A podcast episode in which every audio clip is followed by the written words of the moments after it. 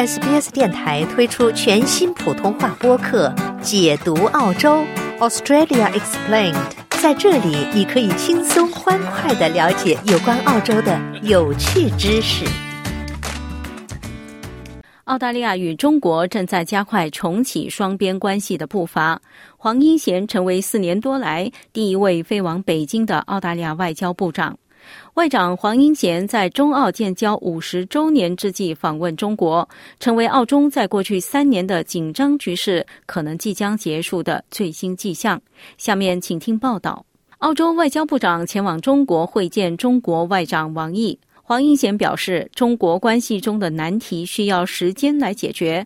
他准备与王毅外长讨论对澳洲的贸易制裁和澳大利亚公民被拘留的问题。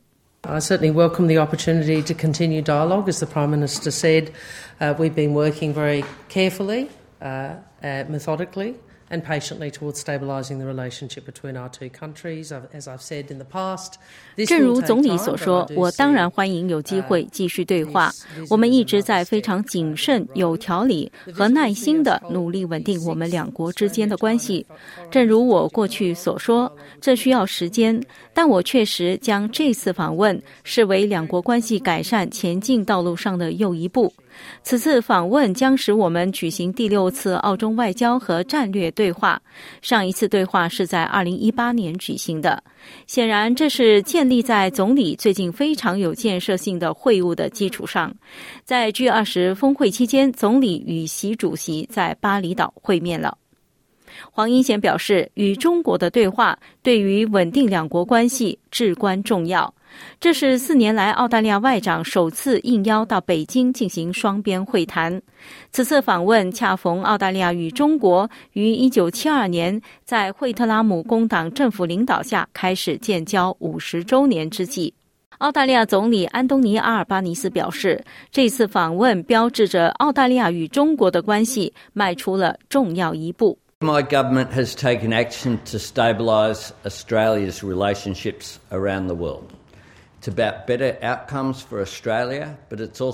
我们的政府已采取行动稳定澳大利亚与世界各地的关系，这是为了让澳大利亚取得更好的结果，但也是为了澳大利亚人取得更好的结果。一九七二年建立外交关系的决定需要雄心和勇气，但它是正确的。这个决定和这种关系给我们两国带来了好处。在周年纪念日十二月二十一号，为双方提供了一个机会来反思这种关系以及如何在未来使之更具建设性。阿尔巴尼斯先生表示，两国之间的贸易对双方都有利。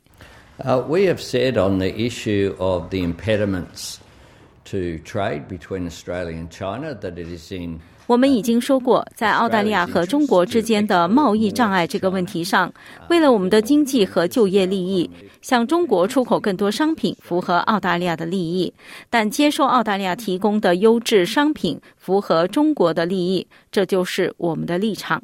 部长级接触的恢复是在阿尔巴尼斯先生与中国国家主席习近平在十一月的 G 二十峰会上进行一对一讨论之后进行的。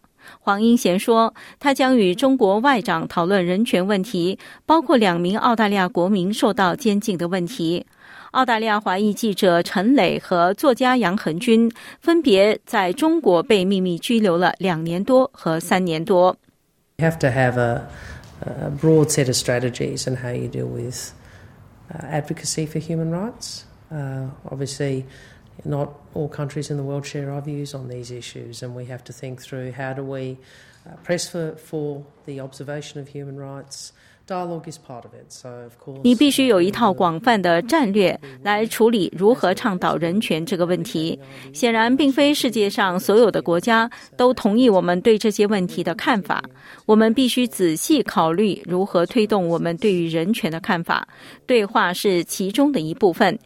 我们当然会一如既往的倡导我们关于遵守人权的观点，并将其作为一项原则。我们将继续推动领事访问，这很重要。这也是为了杨先生和陈磊能够和家人团聚。陈磊女士的伴侣尼克科伊尔告诉 SBS 新闻，前政府与中国的关系使得关于陈磊获释的讨论几乎不可能。In, in fairness to the previous government, they dug themselves a hole where they didn't have any 前任政府给自己挖了一个坑，这个坑挖在了他们没有能力通过任何双边对话解决的问题上。是的，他们把自己置于那个位置。我从未得以与玛丽斯·佩恩和他的办公室打过交道。科伊尔先生希望黄参议员在确保陈磊获释方面取得一些进展。Long, as soon as she came in, she's been really proactive. 黄英贤女士一开始上任就非常积极主动，我和她进行了几次面对面的会议，我可以定期的与她的办公室交谈。我认为他们在实际上做了正确的事情，他们把陈磊的案子置于和中方会谈的高度优先位置，因为这个案件有一个非常简单的、适合各方的解决方案。想听到更多这样的故事吗？您可以通过苹果播客、谷歌播客、Spotify，或者您喜爱的方式下载收听。